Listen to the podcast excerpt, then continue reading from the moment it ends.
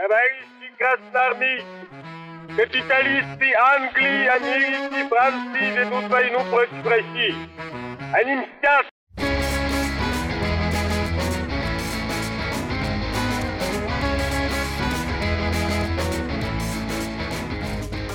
Всем привет! Очередной выпуск подкаста «Деньги, Джоули, драконы». Здравствуйте, друзья! Сегодня мы посвятим наш разговор теме коррупции. Появилась она не просто так, мы ее, наверное, в беседе постоянно упоминаем, рассуждаем, то есть, как обычно, собираясь компашкой, кто-нибудь как начинает разговор, а этот вор, а тот вор, а потом аргументы полетели встречу. А ты что, никогда не давал взятку, что ли, когда тебя тормозили, когда ты там сплошную пересекал, там на красный свет светофора Этот проехал? Аваков, который проворовавшийся, который вор. Короче, БПП. мы решили, ну, такие для себя, что ли, для вас э, расставить некоторые точки над этой темой. Сегодня спикером буду я. Никита попросил меня рассказать э, больше, наверное, с уклоном на финансовую составляющую, поэтому я попробую в рамках своих компетенций как-то развернуть эту историю, чтобы у вас сложилась картинка, э, что из себя представляет это явление, как коррупция. Ну и мы пробежимся по основным моментам. Не будет э, это применимо к России, это будет в целом разговор о явлении, значит, Россия будет упоминаться, будут упоминаться и другие страны, в том числе, в основном азиатские, потому что кое-где, как известно, коррупцию победили. И не только, кстати, в азиатских, еще в бывшей стране СНГ. Но я со своей стороны буду стараться, чтобы это не уходило, эта дискуссия не уходила в слишком э, эмпирические, академические вершины, и все-таки была ближе к земле и ближе к нашей действительности, нашей реальности. Прежде чем мы начнем, э, хотим поблагодарить всех тех, кто уже подписался на нас ранее и делает это э, вновь. То есть, если вы нас слушаете не первый раз и вам нравится то, что мы выпускаем, какие темы мы затрагиваем, нажмите сердечко в Яндекс Музыке, подписаться в Apple подкастах. Ну и, соответственно, на той платформе, где вы находитесь, наверное, есть элемент, который ту же самую функцию выполняет. Может быть, это будет CastBox, Overcast. Кстати, удобные программки для подслушивания подкастов. Если вам действительно нравится такой жанр, они довольно удобные, оптимизированные. Overcast вообще без всякой рекламы, насколько я знаю. Так что выбирайте сами. Ну, мы за удобство. Смелее, Значит, друзья, смелее. Э, с чего мы начнем? Я думаю, что стоит все-таки сказать пару слов о том, что такое коррупция, и разделить ее на подсегменты. Вот здесь вот та самая начнется академическая часть, а потом мы дальше перейдем к сути. Мы поговорим о пользе, о вреде, мы поговорим также о том, как побороть коррупцию и вообще возможно ли это. Ну и, соответственно, начинаем. Никита Иванович, а какое у вас у самого отношение к коррупции? Как мы выяснили, вы представитель э, населения, чаще всего бываете в финансовых вопросах. И вот здесь то же самое. Вы одобряете это явление или осуждаете, или относитесь, может быть, нейтрально? Естественно, по, по большей части отношение обывательское, но э, если оно обывательское, это не означает, что оно лишено какой бы то ни было связи с реальностью. Просто, возможно, э, подняться над схваткой, так сказать, и увидеть общую картину сложнее.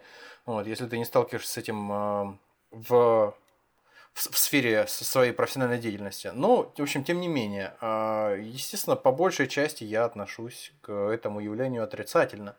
А если я вам предложу, скажем, тысячу долларов? Да, с какой целью?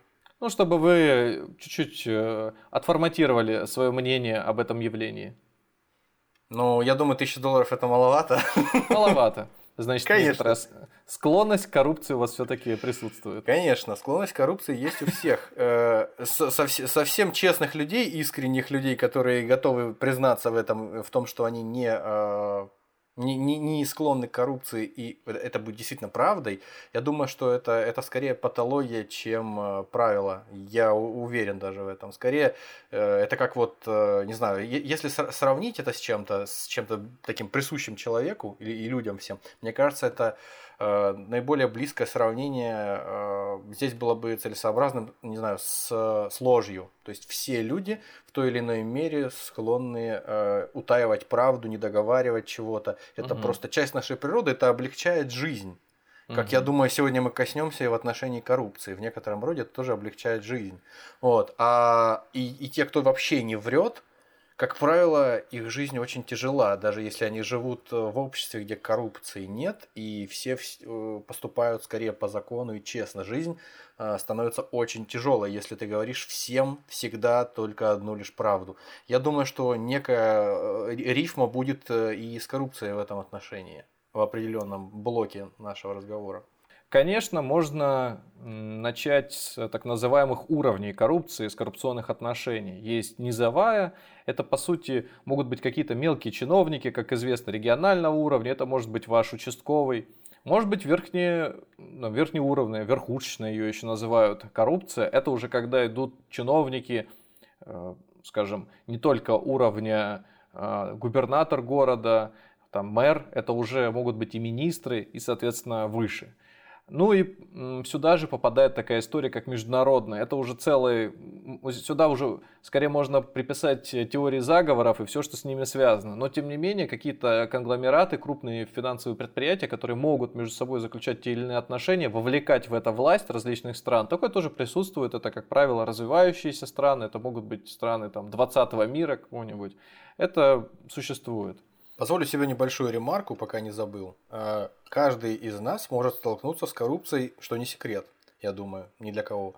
Но, тем не менее, э, за пределами того, что человек э, сталкивается с обыденной коррупцией на, мел, на низком уровне в обыденной жизни, каждый из нас наверняка может столкнуться с ней на разных уровнях, причем вот так одномоментно. Один, один мой хороший знакомый, скажем так, близкий человек, вот совсем недавно рассказал мне историю о том, как он Э, элементарно ехал по федеральной трассе, его остановили э, сотрудники дорожно-постовой, дорожно-патрульной службы э, для того, чтобы проверить, а, а не слишком ли он пьян, чтобы вести машину. Абсолютно безосновательно, естественно, как это часто бывает. Уж пусть простят меня сотрудники этой уважаемой контролирующей системы. Его заставили отвечать на все возможные вопросы, э, производить какие-то манипуляции. Естественно, выяснилось, что он, он трезв. Вот. В, в результате, осознав, что ничего э, не получится из вот этой идеи э, развести его на, на какие-то нарушения, что он более-менее подкован в законодательстве, начали выпрашивать в открытую с него какую-то э, мзду, ну, хотя бы немного, хотя бы сколько не жалко и все остальное. Причем и с этим ничего не получилось. Э, в общем, в результате уже на какой-то такой полу э, полудружеской ноте расставаясь, э, сотрудник дорожно-патрульной службы предложил вместе посмотреть видео на YouTube. Так вот неожиданно. В результате они, да, это какая-то сюрреалистическая немножко история. Они вместе стали на улице покурить. Покурить, начали смотреть видео, на котором показано было, как задерживают э, какого-то заместителя э, губернатора области. Красиво. Э, который попался с тем, что получил там взятку какими-то живыми деньгами, э, буквально э, мешки с деньгами, ну это да, частая история в, в России, э, буквально мешки с деньгами обнаружили у него в квартире. Учитывая его зарплату, он не, и, и то, что тот факт, что он не занимается бизнесом, невозможно себе представить, откуда еще он получил все эти прекрасные э, суммы денег. Вот, то есть вот таким вот случайным образом ты просто двигаясь из пункта А в пункт Б по собственным делам, не нарушая никаких законов, можешь э, с головой окунуться буквально в два, в три уровня коррупции сразу. Э, и, измазавшись в ней как следует, поехать дальше. Это какая-то какой-то ДПСник, который ищет друзей. ДПшка, которая ищет друзей. Помогите, помогите, да, д- сотруднику ДПС э, Митричу найди хороших друзей. ДПшка и крокодил Гена, да. Да. Или Даша, вот это, знаешь, маленькая Даша, Даша с, с, с коре. Да. Ну, э, это, эта ситуация четко иллюстрирует как раз пример низовой коррупции, а также здесь еще четко можно сказать о том, что э, происходит злоупотребление служебным полномочием, э, служебным положением, вернее.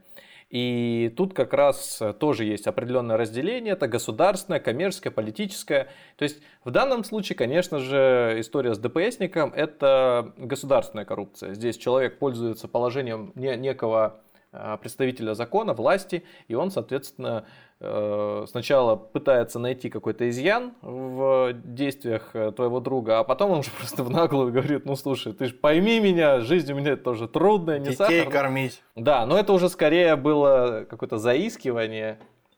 нежели коррупция в чистом Это виде. был отчаянный шаг, да. Однако, однако, э, просьба дать денег э, представителю э, правоохранительных органов, это все-таки может расцениваться всегда как взятка. То есть ты подарки не имеешь права принимать. Либо ты регистрируй их потом, эти подарки, и сдавай куда-нибудь в кассу ходи.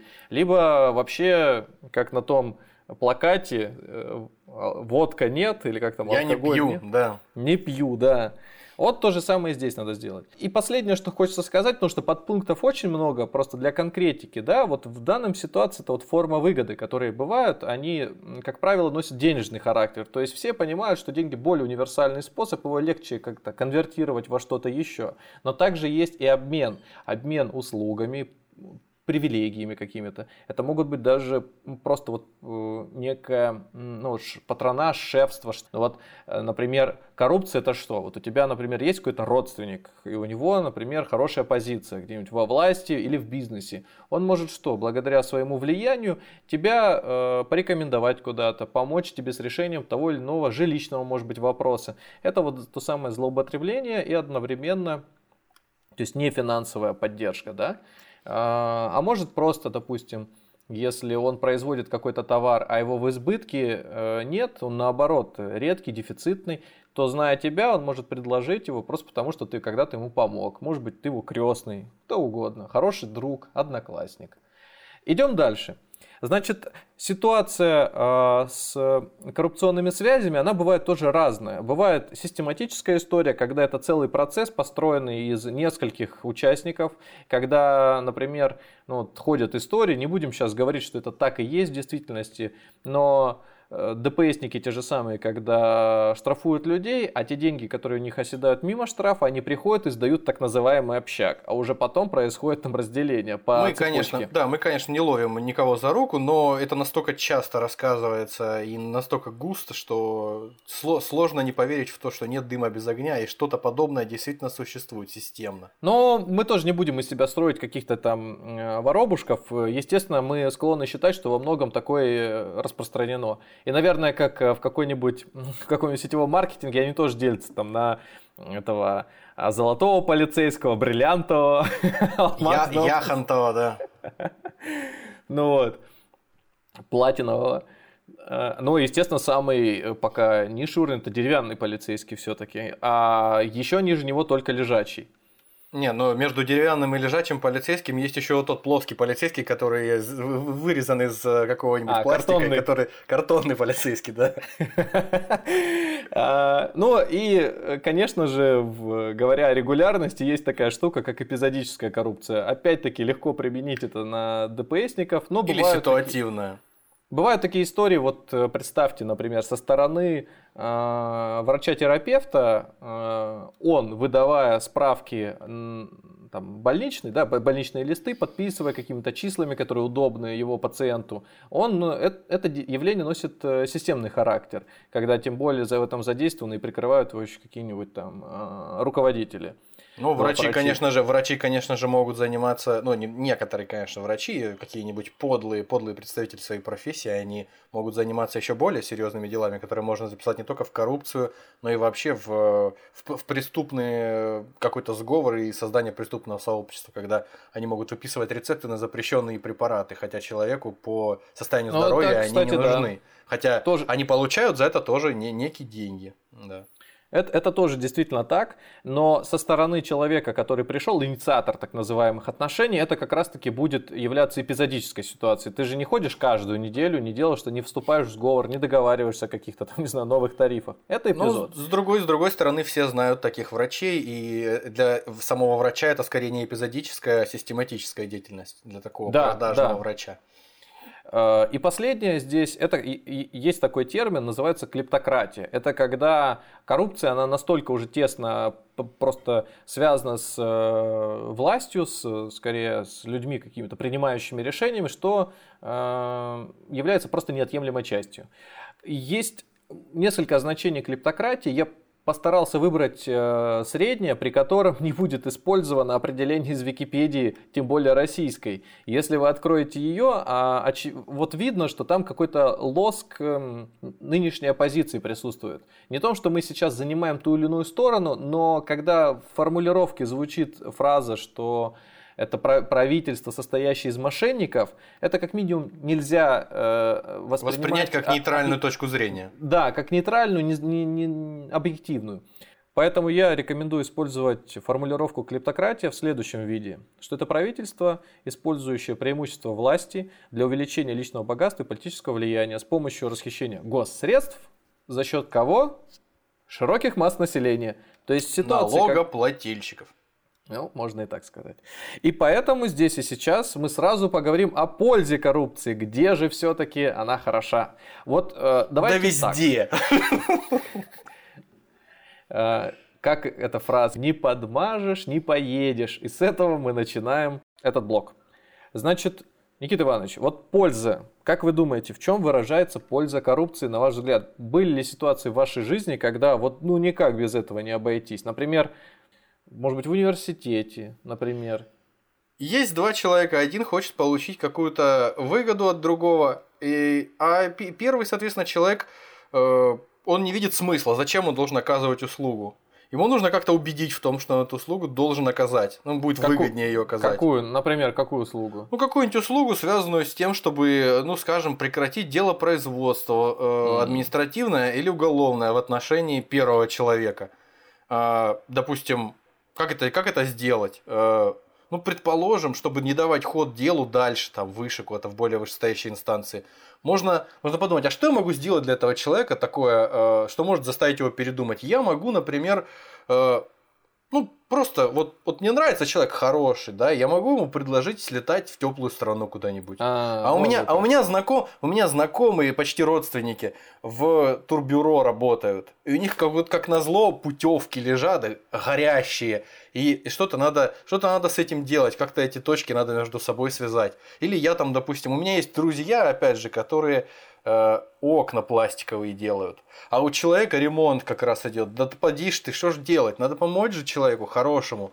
Вот. В результате у человека э, загар шоколадный у одного или окна новые пластиковые красивые с дверями, а у другого человека свободное время, спокойное э, мир, мироощущение, то есть он, он чувствует себя так же, как и раньше, э, спит спокойно ночью, и, и все довольны, кроме тех, кто подал э, заявление на, э, на нашего благодетеля изначально.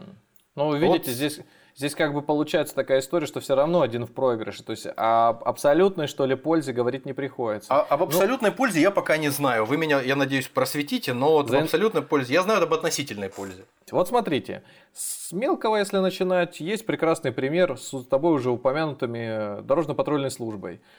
Ситуация, когда ты случайно, например, плохо видел разметку, у тебя что-то помешало, выскочил зверь и так далее, на камере это никак не отразилось, доказать свою правоту очень сложно. Но ты был четко уверен, что иначе обойти эту ситуацию было невозможно. Там, снегом, проблема что вагонетки, да, проблема вагонетки стала перед тобой, и ты не смог ее решить там, да, законодательным и... образом каким-то тебя останавливают, предъявляют претензию о том, что вот произошла такая ситуация, значит ты должен значит, заплатить штраф, либо там, не знаю, лишиться вообще прав. А, в такой ситуации, когда ты не угрожал ни жизни, ни другим, там, э, другим участникам движения, э, ты можешь предложить, или, как правило, тебе предлагают, этот вопрос решить.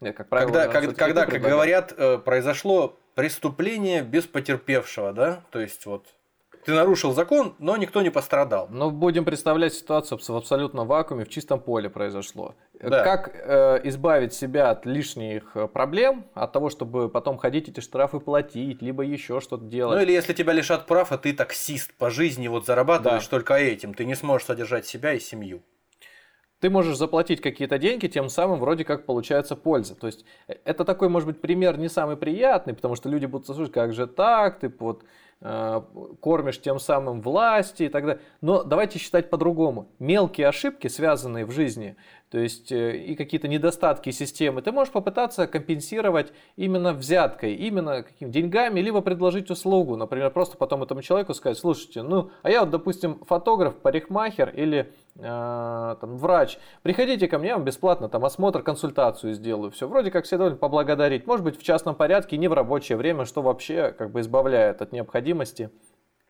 там, э, тратить, что называется, там, деньги государству на эту зарплату, которую платят. Вот. А, дальше.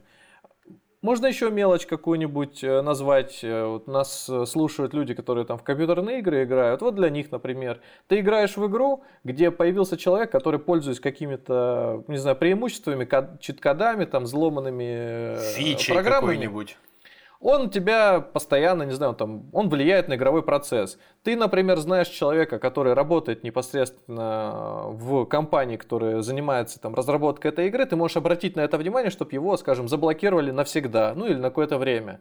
Повлиять стандартными способами системы не может, она его не ловит, не, никак не останавливает, соответственно, тебе дискомфортно, ты заплатил деньги, ты играешь, тебе мешают. Можешь повлиять, да, и вроде бы как всем польза. Идем дальше. А, каждый вопрос, как правило, э, говорят тут в России, можно решить, если просто договориться. Есть всегда знакомые знакомых, есть какие-то близкие родственники, есть какие-то дальние знакомые, но которых можно чуть-чуть приблизить через несколько рукопожатий. Значит, а, Россия, как известно, все еще хромает э, в развитии малого бизнеса и такие ситуации, как была э, и продолжается еще история с э, пандемией 2020 года, она и говорит о том, что даже на несколько месяцев а, остановка бизнеса приводит к катастрофическим последствиям. То есть тот бизнес, который работает, он, как правило, не имеет, э, ну то есть мелкий бизнес, да, он не имеет ту подушку безопасности, которая позволит ему продержаться полгода, а то и год. Это говорит о том, что, ну вот все-таки э, все уходит в оборот оборотные средства, и, как правило, сверх какой-то прибыли там пока еще нет. Значит, о чем это говорит? Что, почему я сказал, вернее, почему я сказал про малый бизнес? Потому что для того, чтобы заняться малым бизнесом и вообще вести дела, тебе, как правило, нужно пройти несколько кругов ада, которые называются инстанциями у нас. К тебе могут прийти пожарники, к тебе могут прийти какие-нибудь э, санэпидемстанция, да. Да, и если ты будешь четко соответствовать требованиям их, то, наверное, тебе придется перестраивать свое помещение, может быть, переезжать вообще, может быть, вообще другой вид деятельности вести. Э, в как таких минимум ситуациях... потратить больше денег. Да, мы сейчас не будем их оценивать, но все-таки некоторые ситуации выглядят довольно абсурдно, и предприниматели это прекрасно знают. Поэтому, чтобы решить вопрос, им приходится платить деньги, а иногда и регулярно. Соответственно, это приводит к издержкам, которые закладываются в стоимости товара, которые, конечно же, отражаются на всех остальных. Но для предпринимателя это решение вопроса здесь и сейчас, что называется, меньшей кровью отделаться, выбрать такое меньшее зло. И вроде как всех устраивают. Такая ситуация происходило и не только, ну не происходит не только вот в России. Например, эм, есть ограничения, которые вводятся на отдельные продукты. В Африке, к примеру, правительство для того, чтобы закрыть какие-то, залатать дыры в бюджете, оно, например, очень легко договаривается с сельским хозяйством. То есть там местные производители там, продукции, они, к примеру, продают товар за 100 долларов правительству. Хотя на рынке эта же там пшеница стоит 1000 долларов. Вопрос, почему они это делают? Потому что их обязали.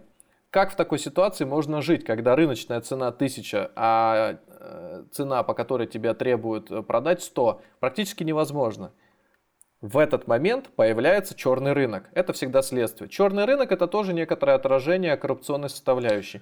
Поэтому на черном рынке а, они реализуют свою продукцию ну, под некой уже средней цене, либо приближенной к рыночной, тем самым компенсируя то, что они отдают государству за дешево. Более приземленный пример вспомнился, связанный тоже с э, африканским, э, с африканской ситуацией. Насколько мне известно, единственная страна на данный момент, опять же, я не специалист, но насколько мне известно, единственная страна на данный момент во всем мире, в которой законодательно, на законодательном уровне запрещено табакокурение и э, употребление алкоголя, точнее продажа табачных изделий и алкоголя, а, потому что запретить употребление, ну это объективно и фактически невозможно. А, это ЮАР. В ЮАР э, формально, законодательно все это дело запретили. Но это совсем не означает, что это действительно э, привело к тому, что люди перестали все употреблять. Естественно, это создало, как ты правильно сказал, черный рынок моментально. И самое интересное, что это выглядело со стороны самих жителей ЮАР, которые делятся своими соображениями там, с интервьюерами различных изданий. Это выглядело так, как будто бы заранее принимая эти законы, те, кто их принимал, прекрасно осознавали, что будет происходить дальше. И они просто знали свою выгоду, и э, соседние страны, в которых этих ограничений не было, имели просто э, выгодоприобретателей, которые, возможно, даже пролоббировали на каком-то примитивном уровне принятие этих законов. Теперь э, челноки, так сказать, которые возят э, алкоголь и табачные изделия из соседних сопредельных стран – замечательно себя чувствуют, замечательно себя чувствуют э, сотрудники таможни, которые официально имеют свою выгоду э, с этих э, поступлений. Все замечательно себя чувствуют, только вот принятие подобного рода законов, оно, оно выглядит в таком случае очень странно. Хотя, несмотря на это, конечно, люди как ну всегда, вот, ко всему приспосабливаются. Все, все так и есть. Это как раз тот самый пример, где хорошо иллюстрируется и международная, и верхушечная, и низовая коррупция. То есть все абсолютно да. уровни здесь есть. А, давай дальше идем. Значит, подытоживая то, что ты сказал и я, можно сказать о том, что коррупция помогает в случаях, когда несовершенство законов можно таким образом нивелировать. То есть развить предпринимательство, малый бизнес, может быть даже средний бизнес. Другое, это... дело, другое дело, что э, это не идеальная ситуация, и это, боже упаси, не норма, и мы об этом не говорим, естественно. Мы говорим о том, что коррупция помогает в, в данном случае как-то жить просто, не, не умирать э, малому и среднему бизнесу, а, несмотря на то, что, естественно, ситуация этим не решается, и решение ее просто оттягивается на более долгосрочную перспективу. Но давайте не будем все-таки такими ранимыми, потому что дальше будет еще серьезнее тема, и там гляди, что вы будете вообще в некой апатии. А, представляете себе э, фильмы Стивена Спилберга? Ну да, конечно. А, вот помните, наверное, такой фильм э, «Список Шиндлера»? Так вот, смотрите, вы смотрели этот фильм, как он вам понравился вообще, кстати? Э, честно говоря, я его не смотрел. Отлично. Я, я, знаю, я знаю, о чем там речь, э, я знаю, э, чем дело закончилось, более или менее себе представляю. Мне много раз о нем рассказывали, я читал краткое содержание, но как-то руки не дошли до него. Казалось бы, да, можно уже и посмотреть. Ну, так можно вот, уже и не смотреть, я думаю. Там рассказывается о сюжете при котором э, я не буду слишком сильно спойлерить, буду рассказывать лишь об одном эпизоде. Для того, чтобы спасти жизни э, евреев, э, Шиндлер воспользовался такой, он был предпринимателем довольно хорошим, то есть германским виду, он, предпринимателем. Он, он очень хорошо там жил и чувствовал себя в условиях зрения, Рейха. Да, всей этой вообще всей мировой ситуации очень хорошо, он был вхож во власть и так далее. Однако, пользуясь своим финансовым ресурсом, он подкупал он подкупал а, офицера, и не только одного, для того, чтобы освобождать людей. Можно ли в такой ситуации говорить, что это каким-то образом плохо влияло или имеет какие-то негативные последствия? Ну, я думаю, что однозначно здесь можно сказать, что это очень положительный пример. Того, я, могу, я, я, я могу продолжить ваше э, сравнение, в, скажем так, нет, я могу продолжить э, эту историю чуть дальше. Есть э, такой писатель, э, переживший Холокост э, и еврейского происхождения Ханна Аренд. У нее есть э, известная книга «Банальность зла» о том, как э, в 60-м году, по-моему, поймали от э, Эйхмана, ответственного за окончательное решение так называемого еврейского вопроса, судили и казнили в Израиле его за это. Вот, в 61 по году, ну, плюс-минус.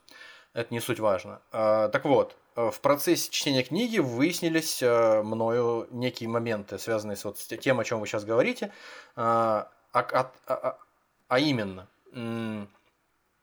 когда происходили различные, реализовывались различные этапы он происходил в несколько этапов, этот э, процесс решения еврейского вопроса в Европе, э, уничтожения, точнее, евреев, если быть более конкретным. Некоторые страны по сравнению с остальными не были склонны сотрудничать э, настолько близко и настолько явно в этом вопросе с Рейхом, как другие. Значит, что можно было провернуть, допустим, в той же Венгрии? Евреям, если они были э, богатыми людьми или хотя бы имели хоть что-то. То есть они могли элементарно заплатить взятку на местах каким-то функционерам, которые уже были непосредственно связаны с Рейхом, чтобы угу. иметь возможность убежать, как минимум, угу. убежать в ту, в ту страну, там, куда-нибудь в Швецию, в Данию, куда-нибудь, в ту страну, которая э, позволяла им в дальнейшем, возможно, переправиться в США, предположим, или куда-то еще уехать, в Южную Америку. Да. Ну, в общем, в этом отношении коррупция действительно существовала, но это была коррупция, э, которая позволяла тебе подкупить, если, э, простите мне пафос, дьявола, для того, чтобы он позволил тебе избежать ада, в который ты в противном случае попадешь. Это, естественно, отличная история. Если бы э, немецкий рейх наполнен был не только людьми, исповедующими какую-то лютую человеконенавистническую идеологию, но если бы они еще все были кристально честными и идейными борцами с, с какой-то частью человечества, э, все закончилось бы гораздо хуже, я думаю, гораздо более кровопролитно ну, и с гораздо вероятно. большими человеческими жертвами. Спасибо, что многие из этих людей были продажными, коррумпированными э, буржуа, которые хотели просто хорошо жить в первую очередь, а не убивать там э, других людей. Ну вот, э, собственно, развивая эту тему, перейдем как раз э, к азиатской стране, первой в нашем списке, это Китай. Считается, здесь мы чуть-чуть переключим градус уже, помимо того, что за коррупцию в Китае существует смертная казнь, э, также есть еще очень интересный момент. Это не первый раз подсчитывается из года в год. Есть такая цифра, что Китай ежегодно от антикоррупционных законов теряет, внимание, от 1 до 1,5% ВВП. То есть сопоставимо с Россией это очень много. Вот. Возможно, у них просто административные барьеры, скажем так, еще более избыточны, чем в России просто которые препятствуют людям делать дела, скажем так, вести бизнес. Абсолютно правильно, да. То есть считается так, что если бы как раз Э, предпринимателям давалась большая свобода в действии, и, наверное, такого вот э, тотального контроля за всем бизнесом не происходило бы, то это бы позволило экономике Китая еще сильнее развиваться. Однако тут очень сложный баланс весов, вот насколько ты можешь отпустить вот этот вот ремень да, на поясницу, чтобы полностью живот не развалил все оставшиеся штаны. Это очень сложно. Особенно Но, учитывая, что у них особая ситуация, да. которая заставляет еще как-то лавировать в, в, в надежде сохранить э, коммунистическую партию и управление через нее. Потому э, мы опять говорим о том, что польза коррупции, вот даже, казалось бы, на уровне такой большой страны, она имеет место быть. Что скажете по расстрелам коррупционеров? Э, это священная корова для многих. Э, люди очень часто в всяких кухонных беседах приводят mm-hmm. в качестве флагмана, в качестве флагмана, который вот э, у нас стоит на переднем крае борьбы с коррупцией, вот китайское правительство, которое прям вот на площади Тяньаньмэнь выставляет коррупционеров и прям в лоб с 5 метров в глаз, просто все, всех их убивает регулярно, вот там по субботам в 9 утра. Ну, мол, не успел, по-моему, это как а минимум уже, да. А я вот на, кассету поставил, а, записал. Да, да, да, и все, все потом передают кассету и смотрят. Ну, а если серьезно? На самом деле э, в Китае не все так однозначно. То есть, да, естественно, за коррупцию есть смертная казнь, но точно так же взвешивается именно тяжесть преступления. Поэтому э, вообще, если за смертную, э, то есть, если человек приговаривается к смертной казни, там есть несколько форм исполнения. Есть мгновенная, есть отложенная. Вот мгновенная, это значит, как вот историю когда-то рассказывал, кто-то из моих знакомых в поезде ехал, Китай, будем считать так, из Тянь, Тянь, Тяньаньмэнь, э, этот, Красная площадь. Кит, Китай вот... Херсон. Да, да, да, да. Пекин Херсон. Я работала проводницей. Харбин Херсон, да. И, короче, идея была следующая, то есть э, не идея, а ситуация была следующая. То есть человека вывели, а, поезд остановили, человека до китайско-российской границы вывели, поставили на колень, девушка это была молодая, и выстрелили в голову. Все. Вот так закончилась э, история расследования. Она перевозила большую партию наркотиков. То есть, а потом все, в том числе девушка, сели в, в поезд и поехали дальше.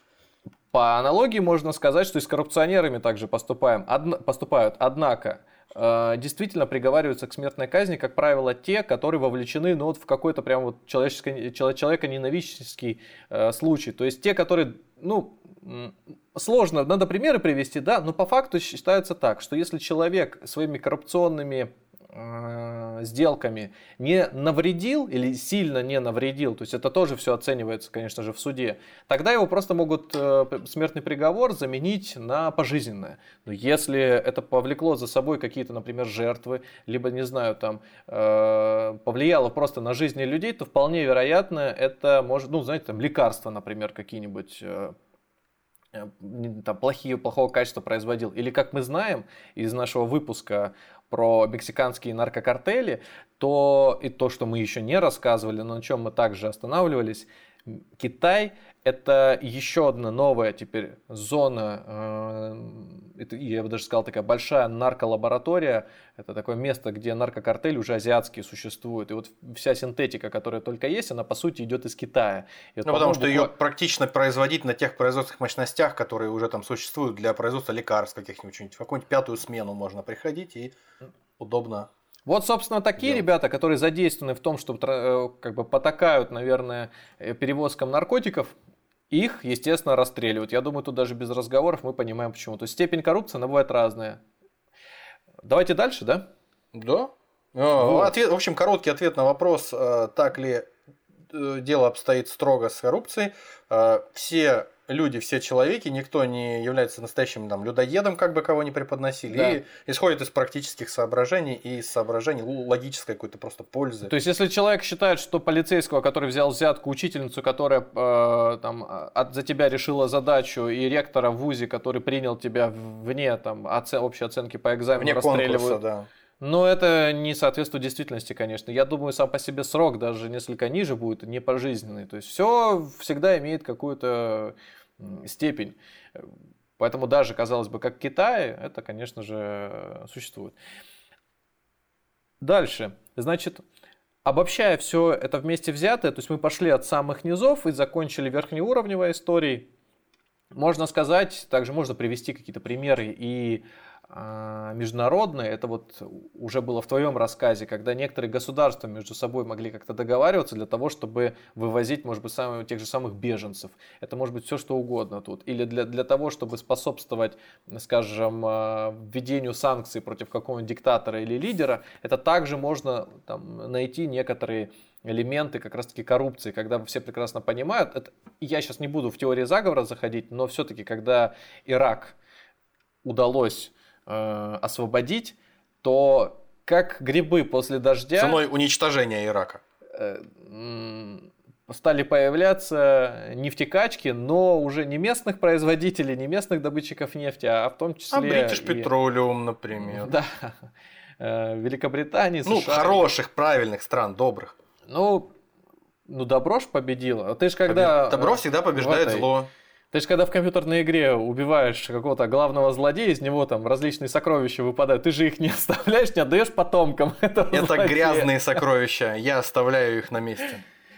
А вот ты какой все-таки. И в топчу, дальше. Топ, топчу. Это как вот в Варкрафте в третьем. Я небольшой геймер, но я вот просто помню, как там можно просто вот выпадает из кого-то сокровища, их можно уничтожить. Просто ты бьешь по ним и все, и они уничтожаются. Вот так, и только так. Это грязь эту брать еще по карманам совать. А, кстати, слушай, можешь, конечно, я не знаю, ты можешь это вырезать, потом посмотрим, если сколько будет там накапывать у нас материала.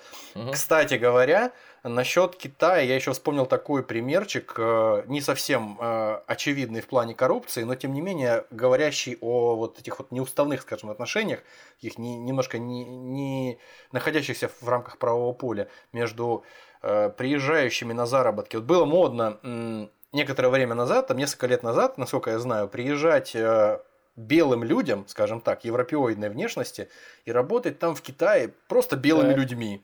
Просто так. стоять с зазывалами где-нибудь в кафе э, или просто сидеть э, где-нибудь в офисе, чтобы э, китайские сотрудники, китайские руководители хвастались, мол, у нас есть белый человек, мы вот такая классная компания. Ну, это, конечно, такая более провинциальная история.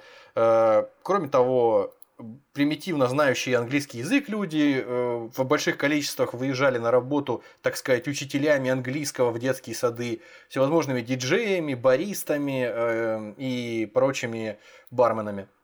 В определенный момент, когда дикое там какое-то зарабатывание денег, а, ну для кого-то дикое, за такую вот примитивную работу, когда оно сошло на нет, когда Китай, э, как я понимаю, стал осознавать, что деньги улетают просто в трубу, а платятся какие-то непонятные суммы людям, которые их не заслуживают, надо поддержать отечественного производителя, каких-то отечественных учителей английского, барменов и барист все-таки, вот, несчастных. И, соответственно, что стали делать? Всем известно, что коррупция, она на, на низовом уровне самая распространенная, конечно. Много кто пытался, наверное, откупаться. Там же еще нельзя э, долговременную какую-то визу получить э, человеку, который не является китайцем. Там может только время так. туристическую на три месяца получить. Коррупция где? Давайте. Все, люди, конечно, пытались откупаться, чтобы их не депортировали, не выселяли. А от кого-то откупались, наверное, первое время. Но потом КПК решила, китайская Коммунистическая партия Китая э, решила этот вопрос э, более серьезным образом. Она просто обязала э, выплачивать тем китайцам, ну или не китайцам, неважно кому, жителям Китая, которые доносят на вот этих вот незаконно находящихся, занимающихся незаконной коммерческой деятельностью угу. и людей европейской внешности, доносить в полицию. Соответственно, этим людям причитаться стала очень крупная сумма. Чуть ли не там в рублях 100 тысяч рублей разово. Просто за то, что ты пришел и сказал, знаете, там работает некий вот учитель английского, у меня подозрение относительно его визы и вообще его статуса. Вот. С большим удовольствием люди, которые там живут, пишут в своих блогах, опять же, рассказывают о том, что вот прямо облавы устраиваются регулярные, причем конкретно, точечно в те места, где работают вот белые люди. Но устраиваются они, опять же, не везде, кое-где эти белые работать продолжают свободно. Возможно, они в хороших отношениях с руководителем местной полиции. Э, то есть все это работает вроде как строго, с одной стороны, но с другой стороны достаточно гибко, гибко регулируется. Хотя, конечно, со временем, как я слышал, со временем все сложнее становится как-то отмазаться, взять какую, дать какую-то взятку, потому что это тоже чревато для сотрудников китайской полиции но большими вот, репутационными рисками. Ну вот здесь как раз таки может идти речь о том самом положительном эффекте, когда на самом деле чиновники, которые покрывают, они, может быть, с этого даже денег как таковых не имеют. Они понимают, что люди, которые занимаются бизнесом на месте, если эти приезжие могут им создать создать э, дополнительный источник дохода, ну, в целом, да, обеспечить зарплаты не только себя, но и еще и другой персонал. Стимулировать они, коммерческую деятельность, там, скажем, да? Да, они, они, да, закрывают на это глаза. Вполне может быть и так. Но вот э, прежде чем э, рассказать о вреде, о вреде коррупции, я бы хотел э, привести такой пример, значит, или, наверное, такой тезис упомянуть, что все-таки чем больше у тебя денег, тем меньше ты чувствуешь на себе влияние коррупционных последствий. Если у тебя денег мало, то ты всегда будешь жаловаться на то, что тебя, твоего сына в школу не взяли, кто-то перепрыгнул через очередь, в которой ты стоял, ты не, у тебя нет денег, чтобы за это заплатить, когда ты стал чуть больше зарабатывать, тебя э, где-нибудь э, там, на работе не, там, не под, или, допустим, даже не так, когда ты стал чуть э, там, больше зарабатывать, у тебя появились новые вызовы, ты где-нибудь занимаешься бизнесом, хочешь открыть какую-то точку, кто-то проплатил больше э, человеку, принимающему решение, ты опять ничего не получил, либо твой конкурент заплатил денег для того, чтобы тебя вообще закрыли, соответственно, чем выше ты становишься и еще больше зарабатывать, вызовы, конечно, не меньше, но в какой-то момент, когда ты приближен к максимально уже людям, принимающим самые главные решения, тут для тебя начинается абсолютная безопасность. В коррумпированном обществе. Принято считать, что в России практически любая должность покупается. То есть вплоть, чуть ли не вплоть до должности министра, чего бы то ни было. И действительно это имеет место быть, потому что та информация, с которой я сталкивался, там, не то чтобы по роду деятельности, но вот прямо озвучивались цифры, когда человек, уходя из бизнеса, вот он хороший предприниматель, и неожиданно начинает э, заниматься политической деятельностью, там лезет в депутаты, сначала региональные, потом там областные и так далее, так далее. Для чего? Для того, чтобы заводить связи. Чтобы эти связи завести, чтобы развить свой бизнес, который уже благополучно оформлен на близкого родственника, который вообще не знает, как там что построено и живет, ему необходимо вот эти вот знакомства. Он инвестирует э, людям, которые могут ему помочь с продвижением и движется дальше. Поэтому я думаю, что все-таки, как в любой среде, Значит, чем больше у тебя ресурсов, тем ты, если ты можешь этот ресурс использовать для того, чтобы э, несовершенство механизмов э, работали на тебя, ты будешь это делать. Соответственно, у кого больше денег, тот и заказывает музыку в данном случае. В сильно коррумпированной стране эффект денег гораздо более заметен, чем там, где соблюдаются элементарные правила. Значит, такой пример. Есть азиатская страна, Южная Корея, и в Южной Корее э, считается, что с коррупцией очень сильно борются, чуть ли не победили ее вообще, потому что там даже президентов сажают. Э, это будет пример такой переходящей у нас э, истории, когда мы попадем из положительных качеств в негативные, во вредные.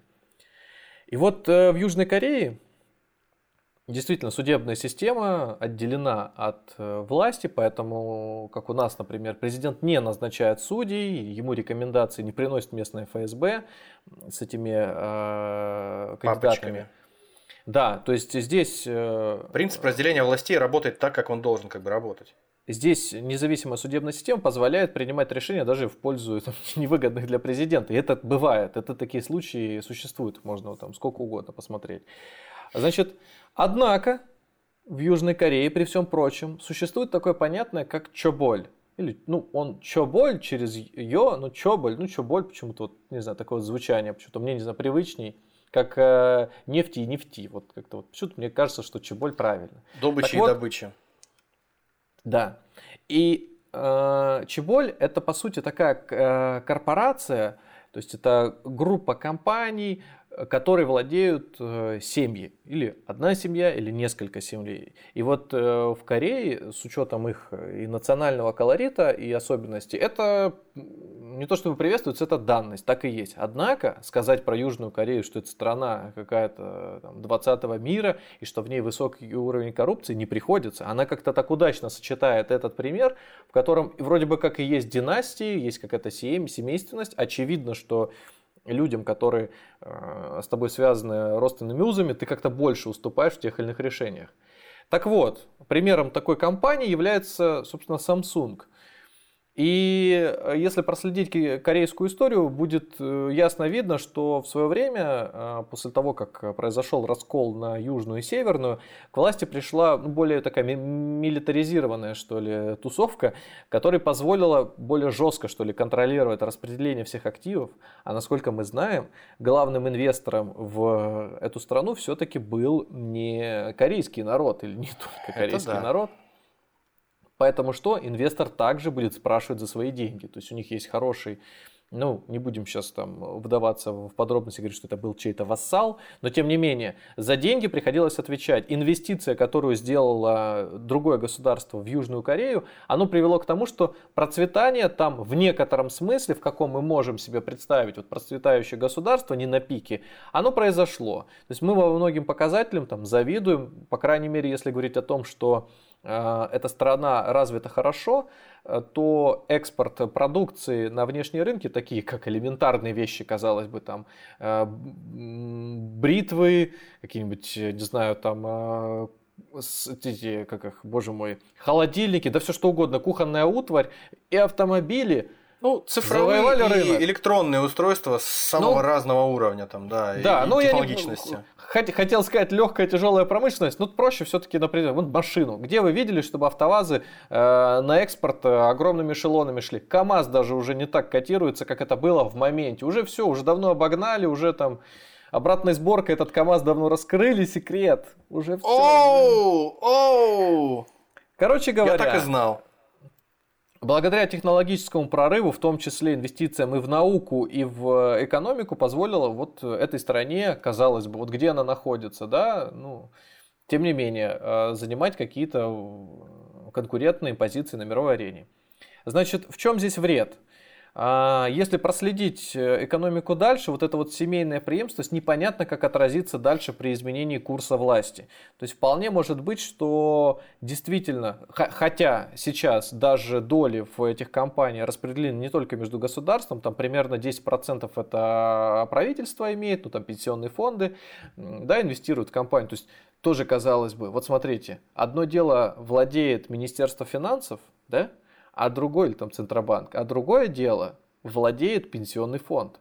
О чем это говорит? Что когда твоя бумага, ну, акция, да, там, Samsung лежит в пенсионном фонде, ты как минимум заинтересован в том, чтобы она росла и бизнес рос, потому что таким образом твоя пенсия тоже будет увеличиваться. По-моему, mm. довольно справедливо. А вкладывает ли наш пенсионный фонд акции в наша компания, ну только в облигации, как правило, там в акции нет, а здесь прям 10% э, находится.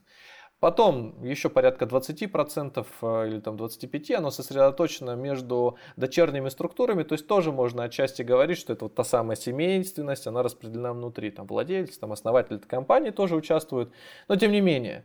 То есть больше... ты ведешь к тому, что когда закончится власть одного президента, который имеет отношение с семьей, да, владеющей большой долей в компании, и наступит власть другого президента каким-то образом, там все произойдет эта смена власти, возможно, отношения изменятся, и, не знаю, каким-то образом э, распределение долей в этой компании, ну, изменит ситуацию. Но тут скорее может возникнуть ситуация кризиса. Например, э, если э, грянет какой-то экономический кризис, который, допустим, затронет азиатскую сторону, здесь дело не в том, что власть поменяется, а просто кризис случится и потребуются деньги, то, естественно, спасать будут своих. И вот в данном случае вот эта коррупционная составляющая, она может помешать выживанию мелкого бизнеса. Конечно же, все инвестиции будет, будут направлены, ну это, это тоже логично в некотором смысле. На большую компанию, которую да. держат свои люди. Да, но они же обеспечивают рабочими местами, в том числе большую часть населения. Поэтому тут надо разделять стратегически. Ну тут уже, только. да, тут уже другие вопросы могут подниматься, наверное, да. Но мы коснемся вопросов монополий и э, борьбы с ними, и их вреда и пользы. Я думаю, мы коснемся в следующей какой-нибудь нашей встрече обязательно.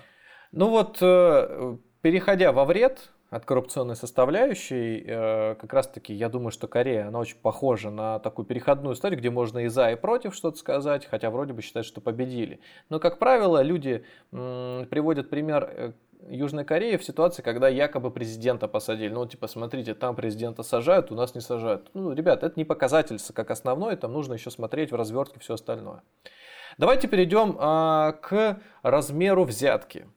Мне вот интересно было, я когда готовился к материалу, я такие цифры находил вообще абсолютно абстрактные, и я не знал, какую брать. Вот э, то счетная палата озвучивает цифры, то МВД озвучивает цифры, то еще что-то. То есть, короче говоря, подсчитать э, размер взятки в России практически невозможно. И вот, например, а, средняя взятка в один момент, ну, так вот зафиксировано было, составляла 450 тысяч рублей. При этом средняя максимальная взятка была 7 миллионов рублей. Общий объем, общий объем всех взяток в России за 2016 год 2,3 миллиарда рублей. Ну, много, много, да? Да. В 2017 году, как вы думаете, сколько? Э, общий объем, который вы до этого назвали, это вот 2,3. Был? 2,3 это за какой объем? За какой ну, год? за год, за год, за 16 год вот весь объем взят. Вот посчитали 2,3 миллиарда рублей. Угу. Как вы думаете, сколько за 17 год? Сказали? Ну, мне кажется, в 17 вряд ли что-то изменилось. Как минимум столько же. Да, 6,7 миллиардов рублей. Вот. вот, как... вот. То есть прогресс, прогресс не остановить. А, а говорят, что в России э, это, Застой сказать, э, и да, ничего не меняется. Рецессия, да, экономического прорыва никакого нет. Вот, пожалуйста, сфера. Значит, как вы думаете, э, какую цифру назвало МВД да, за 2019 год? Mm. С одной стороны, кажется, что должны называть правильную или даже, может быть, чуть завышенную цифру, чтобы показать, насколько эффективно они да, работают. Или парадоксально а, низкую, да. А с другой стороны, если они назовут слишком низкую, то это будет э, вступать в противоречие с тем, что есть на самом деле. Что-то среднее, возможно, но я думаю, ну, если было да. 6, то, ну, может, 10. Абсолютно правильно. 54 миллиарда. Ну, вот, тоже неплохо. Тоже неплохо. То есть вот, какие там биткоины, какие... Надо просто сделать инвестиционный фонд э, взяток и коррупции. То есть просто прикрутить к нему официальные показания э, Министерства внутренних дел и все. То есть предыдущие там тоже какие-то правоохранительные органы озвучивали, а вот последние МВД... Вот, То есть вот, такого есть... устойчивого роста ни одна бумага крупных корпораций успешных в России не показывает, я думаю, по сравнению а... с этим я не помню, в каком году взяли полковника Захарченко, который просто, по-моему, в монетном дворе из проживал. В коробках из-под мебели, э, вернее, из-под обуви хранил э, всякое. Я думаю, в коробках из-под денег, э, в, в, со сделанных из денег, в квартире сделанной из денег, в, в доме сделанном из в котором построил, да, который да, построил да. Джек. Джек. Да, да, да, построил Джек. Вот и последний у нас э, есть, последняя цифра есть, которую озвучил э, Алексей Кудрин буквально не так давно. Э, как вы думаете, какая она? Объем взяток, опять же, по всей стране. Во сколько у нас? Он так вот, он огульно так взял тоже, ну, примерно. Ну, я усматриваю некую геометрическую прогрессию здесь, поэтому последний раз было 50 миллиардов. Ну, соответственно, я думаю... Я думаю, где-то уже к 400 миллиардам что-нибудь там приближается. Браво! Нет? Видно амбициозность и некое, визионерство. Несколько триллионов рублей.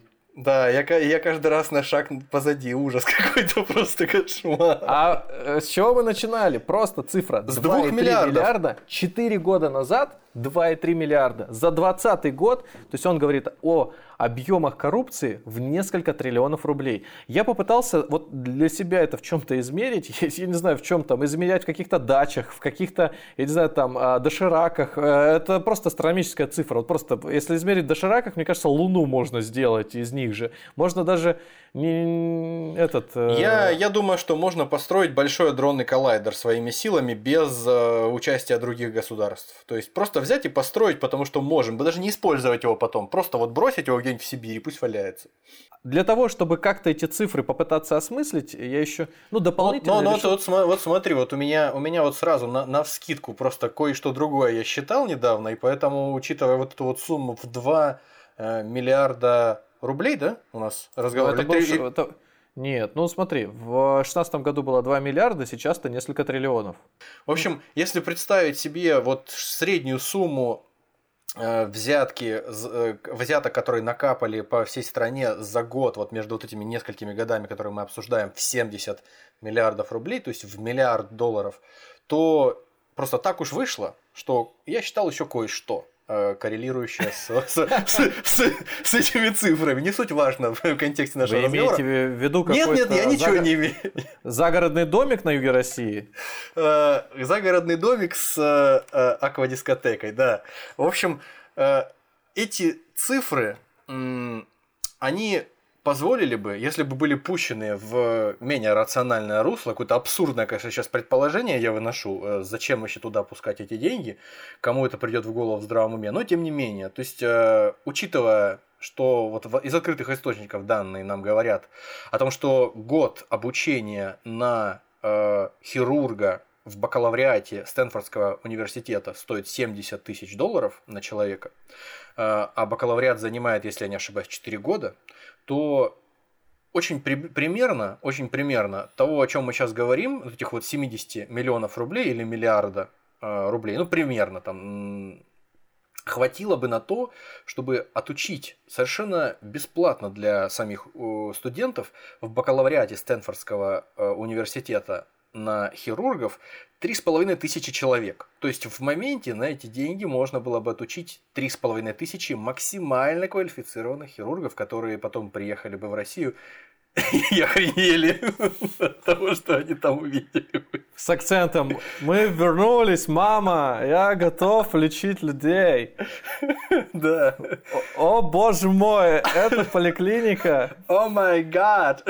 Но, э, ну давайте, да, попробуем соизмерить еще с другими цифрами. Вот у нас есть такой вот э, показатель, как расходы федерального бюджета, показатели, такие цифры. И, к примеру, мы... Это все информация информация это, собственно, к чему? К тому, что вот сейчас вот на будущий год, который вот сейчас уже начался, э, официальные данные по России, у нас, если не ошибаюсь, порядка 20% нехватка врачей в стране. А. То есть 20% врачей у нас недобор, у нас нет возможности заполнить эту лакуну э, ни, никаким образом, то есть за счет своих сил возвращаюсь к своим, э, к своим академическим цифрам. В общем, э, расходы федерального бюджета, вот просто открыл официальную информацию, да, э, значит, с 18 по 21 год, и вот за каждый год в разбивке, к примеру, на здравоохранение, ну, в 2018 году выделялось 480 миллиардов рублей. 480 миллиардов, миллиардов рублей. рублей на здравоохранение. Миллиардов. Да, миллиардов рублей. Значит, в 2021 году эта сумма уже 855 миллиардов. На какие-то примитивные охрану окружающей среды, физическую культуру и спорт, средства массовой информации не более 100 миллиардов рублей выделялось. Совокупно? Нет, на каждое. Ну, угу. там на, на спорт 60 миллиардов, сейчас вообще 50. То есть за 4 года... В общем, все вот эти никому не нужные незначительные статьи расходов государственного да. бюджета, они это... укладываются вот в, в половину среднего размера. Это, это, это, это я к чему? Что если взять последнюю, если взять э, последнюю цифру, которую озвучил Кудрин, несколько триллионов, ну вот в несколько триллионов, что такое несколько триллионов э, в его это, понимании? Это больше одного. Это больше одного, да, ну, допустим, 2-3 даже, ну, будем говорить такими Пусть это будет Смотри, 5 триллионов. Что это такое 5 э, триллионов? Ну, это слишком диковато триллионов. уже. Смотрите, не, несколько триллионов. Что Хорошо, это? 2 э, триллиона.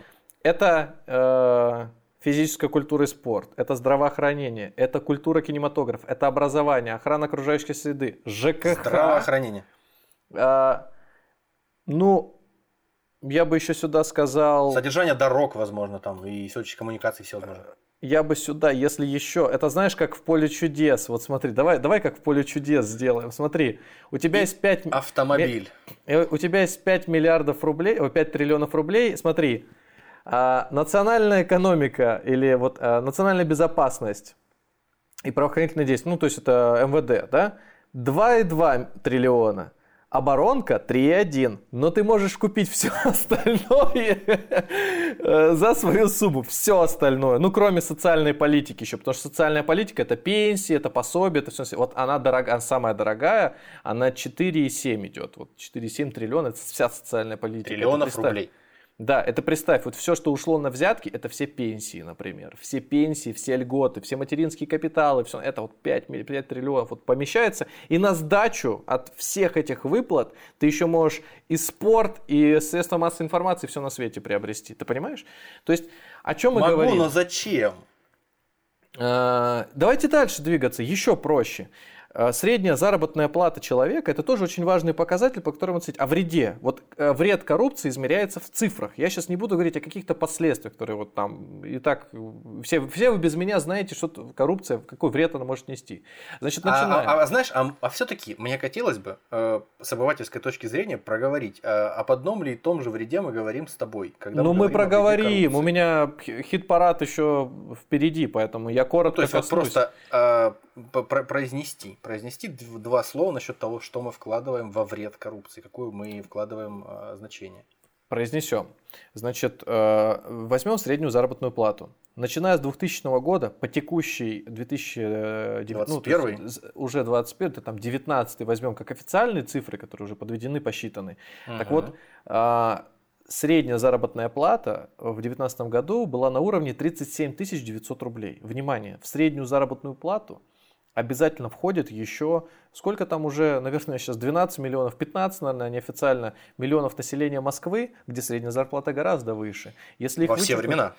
Она сильно упадет, однако, ну вот есть такая цифра, давайте ее брать как данность, 37, 34, 38 тысяч рублей. На 2000 год эта сумма была полторы тысячи рублей. С полутора тысяч она стала 38. Казалось бы, ошеломительный рост. Сколько мог человек бы заработать, когда бы он всю жизнь бы, начиная вот с средней зарплаты, там на, по сути, это муниципальный служащий. Вот он работал, работал, работал, получал. Сколько денег бы он успел за 20 лет своей жизни, за треть жизни накопить. Ну, то есть, за, если мы не берем момент, когда вот он не работает, до 20 лет, например, учится, ну, сильную погрешность, конечно, возьмем, у него остается там 20 жизнь до 40, еще до 60 и практически уже пенсия. Вот пол жизни рабочий. Вот сколько он успеет накопить денег, не, и при условии, что он вообще не ест, не пьет, не развлекается и не одевается, он, зарабат, он заработает 4 миллиона, ну 4,5 миллиона рублей. 4,5 миллиона рублей. Внимание!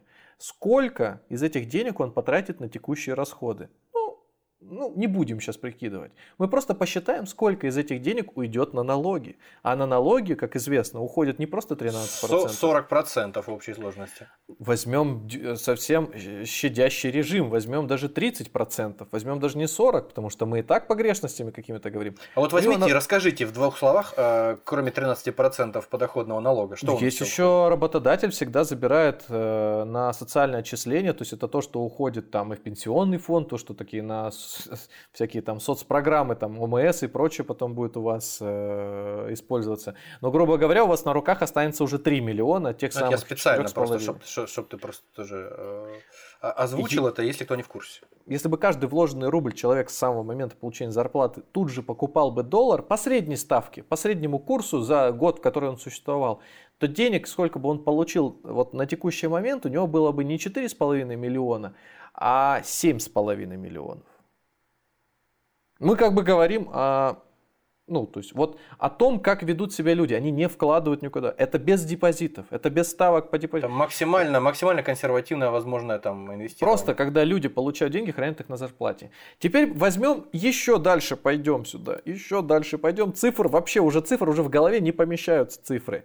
Я вот а, еще более грубо поступил. Я просто взял весь доход э, за 20 лет нашего населения и э, вот сколько получилось, вот эта средняя сумма там, да, в 3, э, сколько там, вот в 3 миллиона и умножил на население страны, которого, естественно, не было 130 миллионов населения. Получилась зашкаливающая цифра чистыми. Вот сколько вот прибыль получили люди, 404 триллиона рублей, 404. Как мы знаем, на текущий момент одни взятки соответствуют 1% от всего, что люди, от всего, что страна заработала, от населения. За это, это причем я очень грубо взял. Есть люди, которые не работают, есть дети, есть пенсионеры, у них совершенно другие цифры, совершенно другая. Средняя будет сильно уменьшаться. Это я просто заставил всех работать на среднюю зарплату таким ну, образом. да, а, от младенцев до умирающих стариков. Эта сумма э, лишь вдвое превышает бюджет, доходы в бюджет за 2019 год. То есть за один 2019 год мы заработали половину от того, что люди заработали. То есть можно считать, вот за последние два года мы заработали столько, вот бюджет страны, сколько люди заработали за все 20 лет жизни, за половину своей рабочей деятельности. Сколько они при этом отчислили? Вот посчитайте сами, сколько такое. 404, это всего лишь, 400 э, э, триллионов, это всего лишь две трети да, от, ну там, чуть больше, понятно, там 70% от того, что еще за 20 лет ушло в бюджет только от вас. А вы, между прочим, не единственный, кто платите налоги гораздо больше, и просто в ошеломительных цифрах, э, платит наш нефтегазовый сектор, который составляет 50%. Ну, там чуть больше, чуть меньше, в зависимости от года. Вот и считайте. Значит, куда идут все остальные деньги, как они распределяются и где вот это вот сито происходит. То есть коррупционная составляющая действительно может быть очень большая. И бороться с ней очень тяжело. То есть вся преемственность, которая у нас сейчас существует и взята, может быть, за основу из той же Южной Кореи, она до, до конца эффективно не работает. То есть деньги все равно где-то проседают и остаются. Пойдем про вред. Э, казалось бы, много цифр наговорил, а что ты хотел сказать? Я хотел сказать, что те деньги, которые вы платите регулярно, не настолько эффективно используются, как могли бы. То есть а, ваша прибыль в 400 э, триллионов за, весь, за все время, вот если бы все ваши деньги только от вас, только от того, что вы платите, это примерно 100 еще, вот взять просто совсем грубо 100 триллионов рублей – если на весь бюджет, вот сейчас расходы на социальную, на выплаты пенсий, на весь всех медиков просто за год, вот э, там цифра была, я сколько озвучил, там 3, где-то 5, 20 триллионов рублей. То есть 18, 16 триллионов, это вот уменьшение, да, 18 год, и она все меньше и меньше, по 2 триллиона. То есть можно сказать так, что вашими налогами просто все можно было бы оплатить, абсолютно все сферы деятельности в стране, ну где-то за последние лет 7, наверное. Ну, я не беру там начальные какие-то стадии. То есть за последние 7 лет только за счет вот налогов с дохода можно было заплатить все. А как же деньги от э, нефтегазового сектора? А куда они деваются? А как они распределяются? Безусловно, я очень грубо посчитал на каждого человека доход. Но я думаю, что если с корпоративным сектором это сопоставить, цифры будут еще больше. как они распределяются, начните задавать вопросы своей местной власти. Просто задавайте вопросы. Дело не в том, что они плохие. Не надо никакую власть менять. Надо задаваться этим вопросом, погружаться. Это часть финансовой грамотности. Ну, менять надо, если ты понимаешь, что, что надо. О, если чиновник на твоем уровне работает если на чиновник на твоем уровне работает неэффективно, ты должен задавать эти вопросы и достаточно публично. Сейчас все на это способно. А мы отдаем это на отмашку, черт знает кому, кто тоже как-то считает. Я просто посчитал это там за 30 минут, прикинул просто так, такие, э, как это сказать, относительные величины. Сделайте это сами, если хотите разобраться, поговорите со специалистами, которые в это погружены. Мне кажется, на мой вот такой поверхностный взгляд, ой, там есть, есть, есть деньги, есть очень интересные деньги, которые можно применить и в, и в здравоохранении, где угодно найти. Э, давайте дальше. Мы говорим все-таки о вреде коррупции. Вот э, может ли коррупция вредить не только вам, а, например, самому государству? Оно же коррумпировано. Может ли как-то вредить? Казалось бы, ну как, оно же на этом зарабатывает. Ну, э, можно считать так, что оно не вредит тогда, когда ты, например, какие-то деньги от тех же налогов, там через подставные фирмы, на госзаказах, на госзакупках каких-то, что-то куда-то там свой бизнес на свою маму, бабушку, дедушку там отправляешь. Ну окей, все, да, вроде бы как, ну, ну все мы люди, какие-то грехи нам слабости э, присущи, делаем. А что говорить про армию? А если коррупция в армии вообще? Вот представьте, что близки какие-то военные столкновения, риск э, того, что военный конфликт неизбежен. Как вы воспримете ситуацию, что в вашей армии оружие продается врагу? В, коррупцион... в стране, где коррупция на высоком уровне, такое возможно? Я считаю, возможно. Дело Значит, даже так... более того, я слышал эти истории буквально, э, ну если не сказать от каждого первого, то от каждого второго знакомого, а у меня много было знакомых, которые служили в армии. Вот, и буквально вот ну, 50% из них минимум рассказывали о всевозможных схемах э, обогащения, причем на самых низких уровнях во время службы в армии. Главное, ну как, как это сказать, э, if you brave enough, э, ты можешь обогатиться э, очень-очень. В портянках от Версачи домой уехать, что mm-hmm. называется.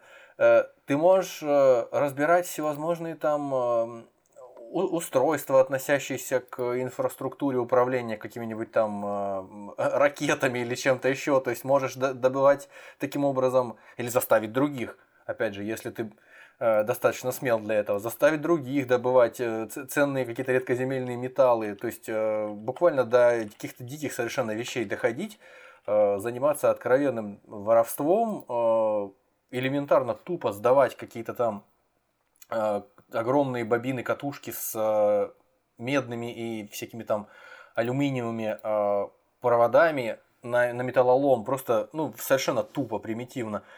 То есть, если таких историй хватает на низовом уровне, то я думаю, э, справедливо было бы сделать выводы определенные насчет того, как это движется, вот, потому что это покрывается ведь сверху всегда, просто так это не сделаешь, значит тебя просто посадят, если ты сам это сделаешь. Вот я думаю, делать выводы надо предоставить нашим слушателям.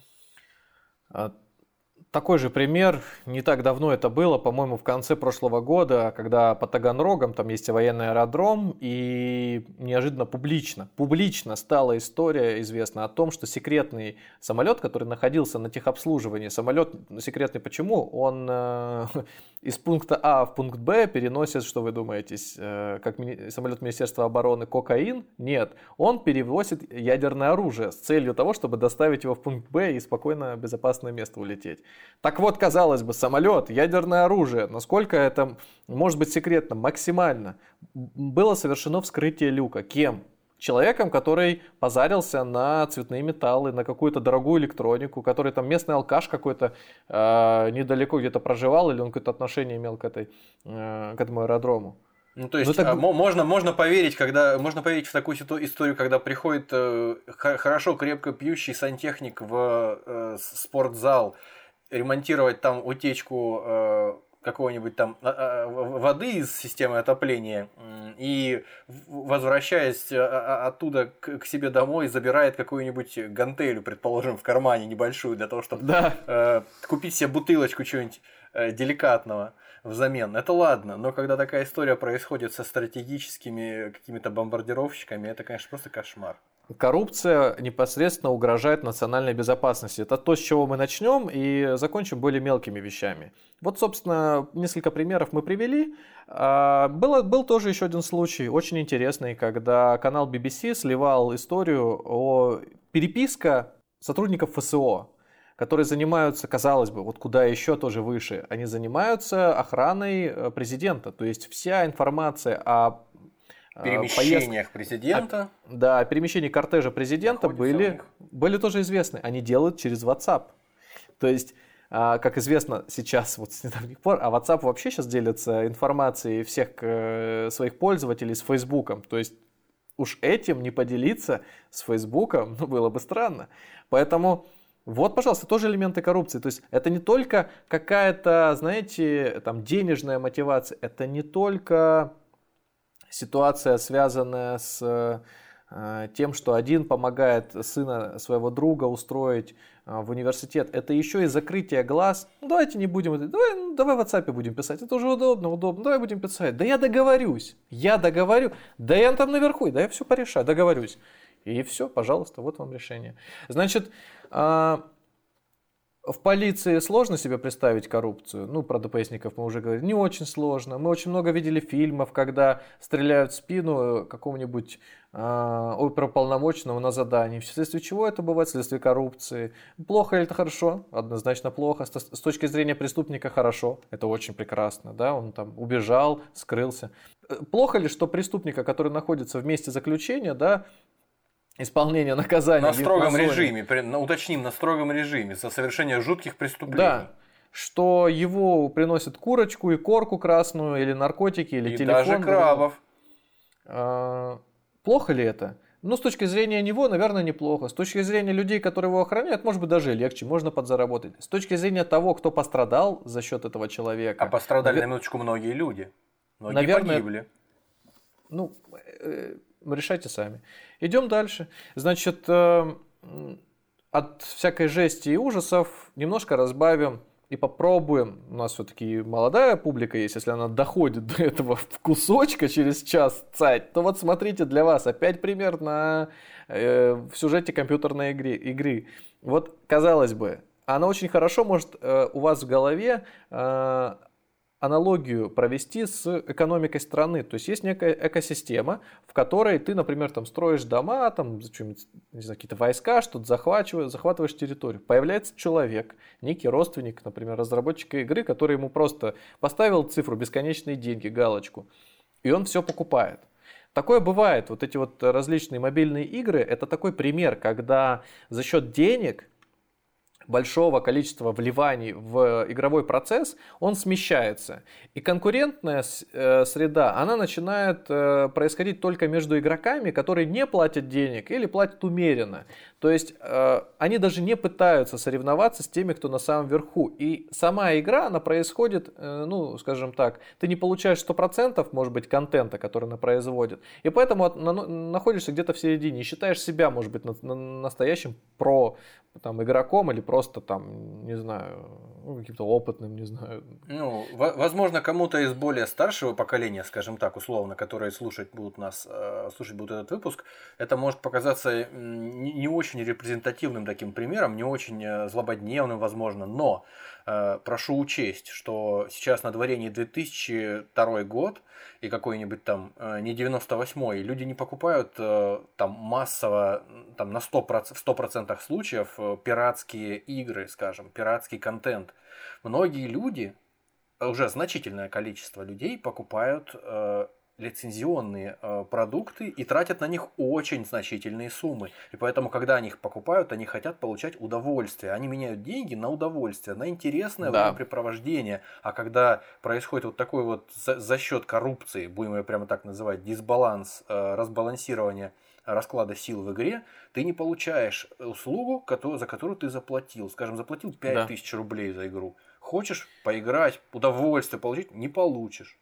Это также очень тесно соприкасается с историей спорта. Э, чтобы далеко не вдаваться в подробности, все знают Верно. о таком явлении, как э, есть договорные матчи. Вот, собственно, договорные бывают и поединки, и в боксе, и где угодно. Это не коррупция ли? Это та же самая коррупция, это ее пример. Кто страдает здесь? Человек, который, например, точно знает, что этот победит, следит за ним все время, и тут по какой-то причине он ложится. Или он тем более, если затрагивает чувство болельщика. Вот у нас есть чувство верующих, которые можно ранить, а чувство болельщика пока еще нельзя ранить. Ну, то есть, да, это такая глубокая получается проблема. Вроде как вот эти вот всякие э, спортсмены, которые э, достигают высот, высот больших, да, спорт высоких достижений, он в первую очередь вещь не осязаемая такая вот на материальном уровне, а имиджевая, насколько я себе это представляю. То есть спорт до э, вот такой высоких достижений, олимпийский в том числе спорт, мировые всякие чемпионаты, они мало того, что должны развлекать людей. Сейчас это, конечно, огромная индустрия, заработок денег в первую очередь там, да,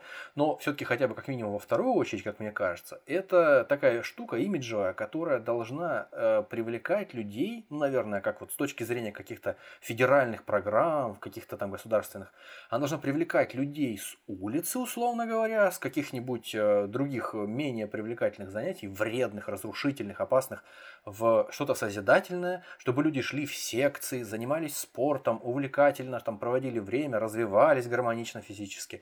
Вот. А если человек видит из, из года в год, слышит от своих там сверстников, что это все исключительно продажная история. Люди занимаются, достигают больших высот только при помощи допинга.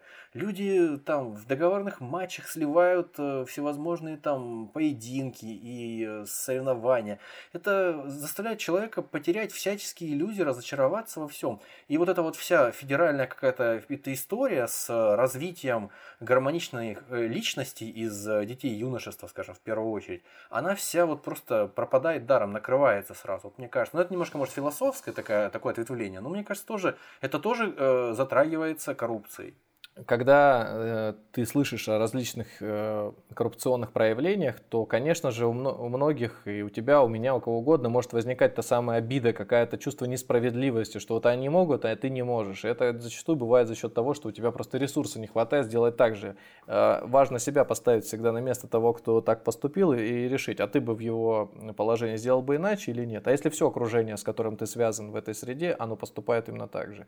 Ну, в общем, мы подходим потихоньку к блоку, как бороться и нужно ли, но все-таки стоит уделить внимание такой вещи, как конфликт интересов. Не каждый понимает, что это значит, и не каждый задумывается о том, что он может быть вовлечен в конфликт интересов. Например, вы э, там, выпускник и э, решили работать в сфере образования, в сфере э, каких-нибудь услуг. Ну, просто вот захотели устроиться на простую какую-то должность, там, менеджера, кого угодно, там, рекламное агентство. И так получилось, что ваш отец, например, генеральный директор крупной градообразующей э, фирмы, крупного предприятия. И вот э, в какой-то момент крупное предприятие решает, например, э, запустить рекламную кампанию, а вы работаете в маркетинговом агентстве, какой-то в рекламном бизнесе, он к кому обратиться?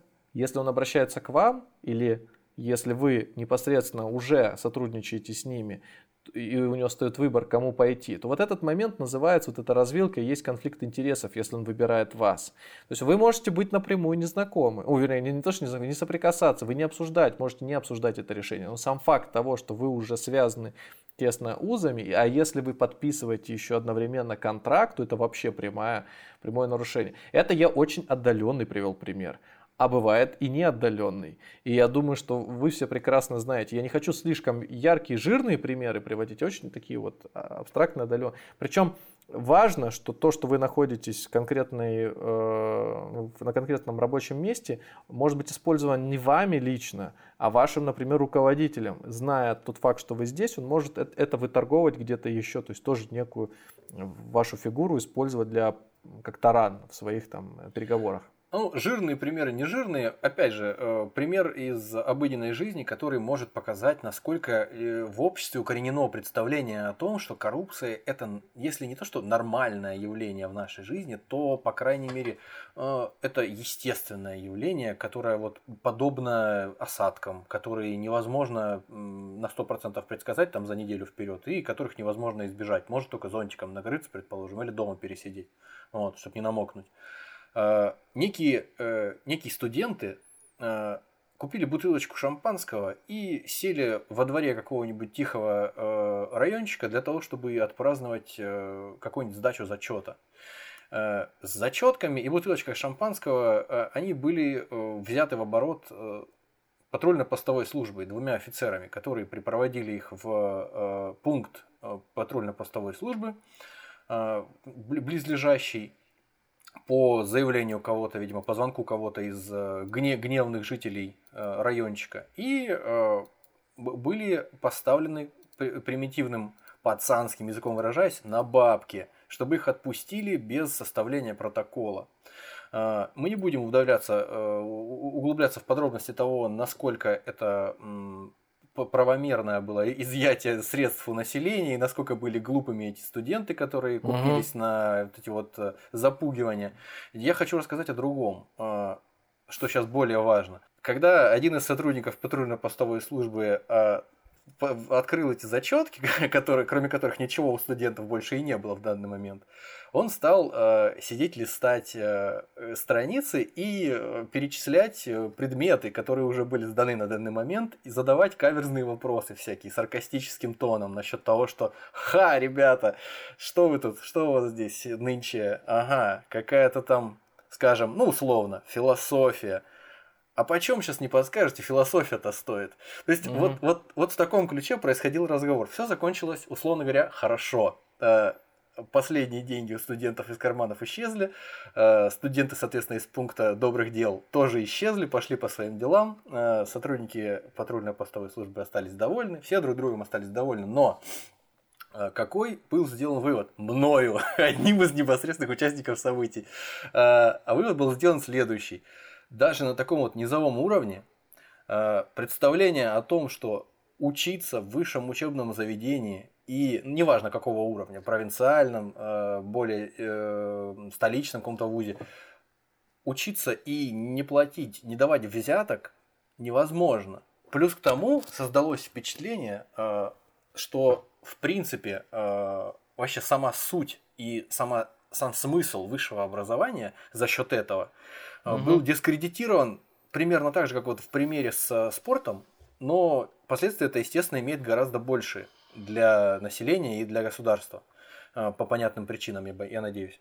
То есть э, все э, от мала до велика представляют себе обучение в высшем учебном заведении как перманентную дачу взяток с последующим пинанием, битьем баклуш между двумя сессиями. То есть как-то вот так. Ну, то есть это было в, в давние времена, сессии было две, у кого-то больше, ну, возможно.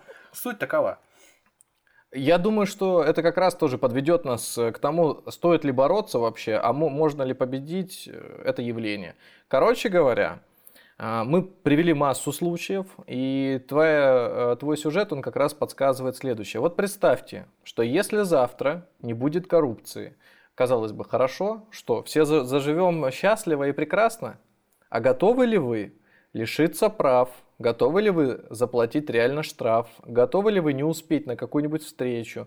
Готовы ли вы не отдать своего ребенка в школу, как намеревались, выстоять всю очередь от начала до конца?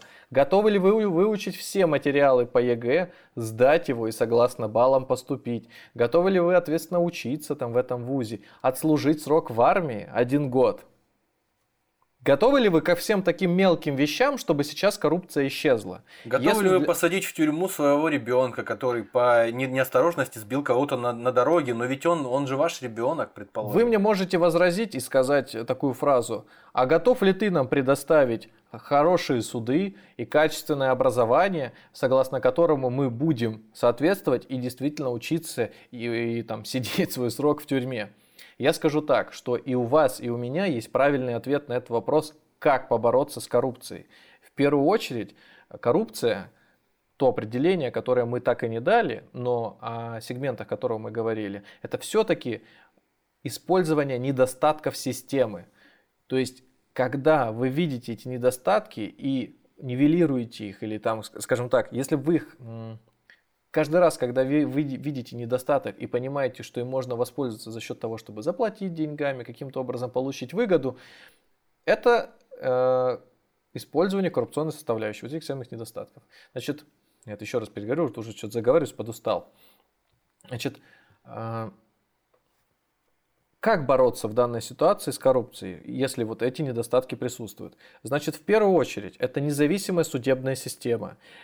То есть, когда у вас возникает просто элементарный спор с человеком, ну, по разным причинам, вы должны обратиться к тому, кто разрешит, согласно э, существующему законодательству, и кто не ваш, имеет никакого интереса ваш в ту конфликт, или да. сторону. При этом вы, вы хотите, в первую очередь, чтобы этот человек был либо на вашей стороне, либо, ну, в минимум независимый. Если, хотите ли вы, чтобы он был на стороне вашего противника? Наверное, нет.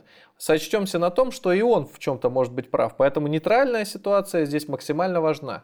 Нейтральный суд – это первое, с чего стоит начинать. Означает ли это, что э, как только ведут суды, заживем хорошо. Нет.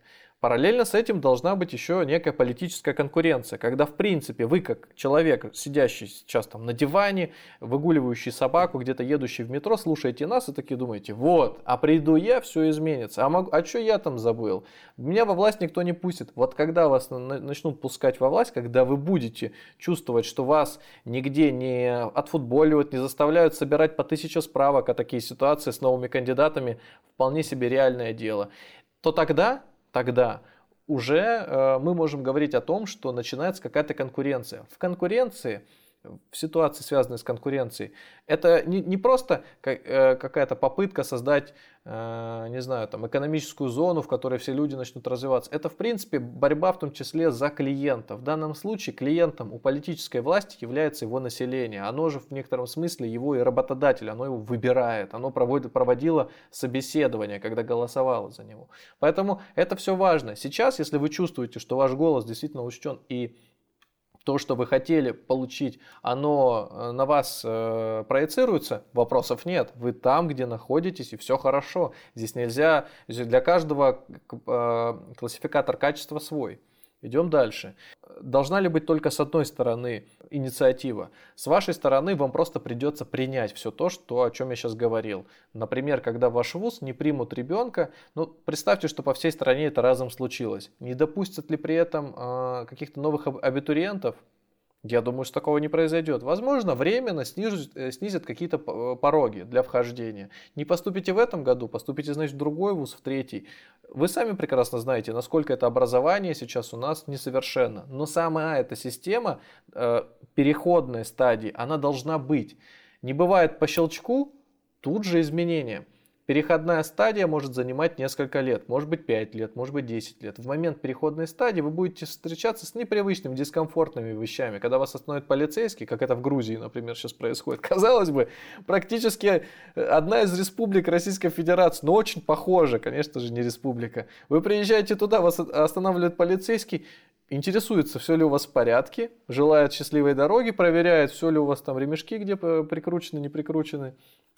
И и самое главное, э, сами жители э, Республики Грузия говорят о том, что если вы попытаетесь решить вопрос на дороге, дав взятку должностному лицу при исполнении, то есть полицейскому, который выполняет функции и э, дорожно-патрульной службы, и полицейского непосредственно, э, вы загудите в тюрьму на несколько лет. Это однозначно, потому что полицейский э, держит в петличке камеру, он записывает то, что с ним происходит, и сдает в конце смены это, э, соответственно, на флешку скидывает, сдает своему начальству. То есть вот так эта система работает, и поэтому должна повыситься, если всем хочется, э, чтобы коррупции не стало, или если чтобы она стала минимальной, нужно стать более сознательными людьми самим. То есть нужно более осознанно поступать в вузы. Если вы не хотите поступать в тот вуз, в который э, вы собираетесь поступать, но вы явно не поступите без взятки, значит, вы, наверное, не стоит туда поступать.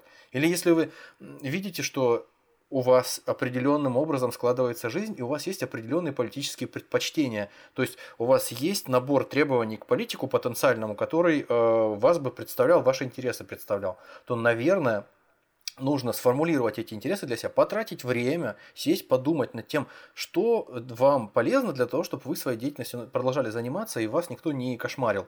Вот, вы сформировали определенное количество требований к политику, который вас бы устроил. Все, когда вы видите, что такой политик появляется, вы читаете, вы должны читать э, программы политиков, да, действительно так. Вы не должны знакомиться с политиком на избирательном участке. Вы должны следить за тем, какие политики появляются. Но это если при условии, естественно, что такие политики уже появились появились. Переходный период, о котором э, мы говорили сейчас, он движется уже э, как бы к своей второй половине.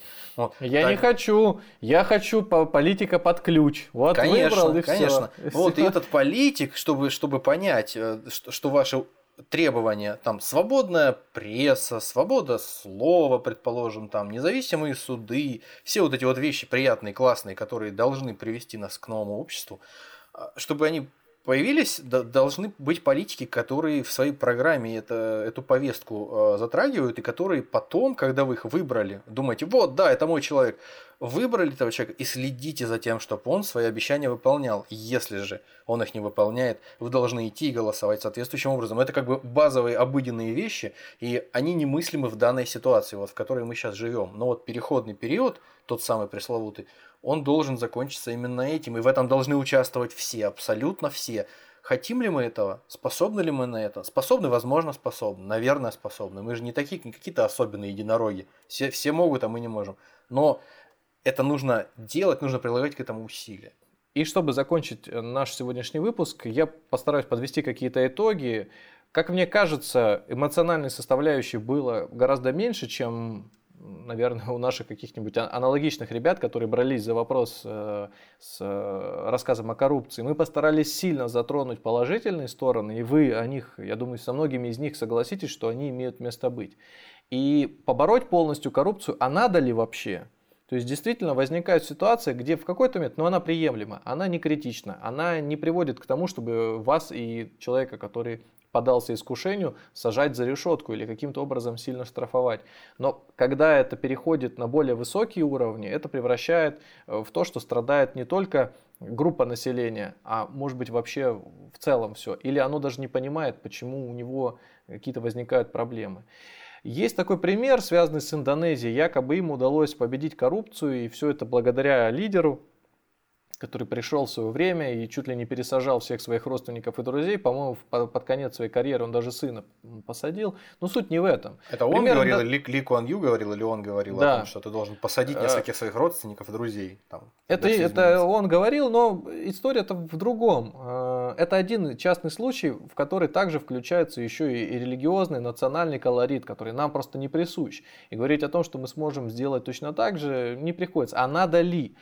Я думаю, что основной момент, э, которым мы можем пользоваться здесь и сейчас, это отстаивать свои права. Причем нам есть куда жаловаться, куда э, требования писать. Просто многие этого не делают. Многие привыкли считать, что вот вроде бы как есть и довольствуются малым. Ну и хорошо. Если так, тогда нам нечего жаловаться, но возможно в какой-то момент критическая масса этого недовольства, она просто перевысит себя и, и какие-то изменения наступят. Я надеюсь, что наш выпуск вам сегодня был полезен. Он как-то сформировал у вас общую картинку в целом об этом явлении. Возможно, затронул такие стороны, о которых вы раньше не слышали. А, опять же, если вам понравилось, отметьте это лайком или комментарием, может быть, поделитесь с кем-то еще. А лучше, если предложите какую-то тему, которую вы считаете, мы сможем лучше разобрать. Обязательно посмотрите, какие выпуски у нас были еще до этого если вы их еще не видели, они абсолютно разношерстные. Мы про финансовую составляющую будем делать теперь выпуски несколько чаще. Про отвлеченные темы нам просто самим дико нравится говорить. И даже про осьминогов, вот казалось бы, простое явление, но тем не менее там есть любопытные вещи, которые стоит послушать. Сегодня я уже упоминал мексиканские наркокартели, поэтому тема, связанная с э, производством и распространением запрещенных веществ у нас тоже уже имеется в патронтаже. Так что приятного слушания. В общем, что можно добавить? Э, совы не то, чем кажутся, поэтому слушайте, слушайте наши разнообразные, разношерстные выпуски. Вы не пожалеете. Всем, кто добрался до этого момента, спасибо большое и до следующего раза. Пока. Пока.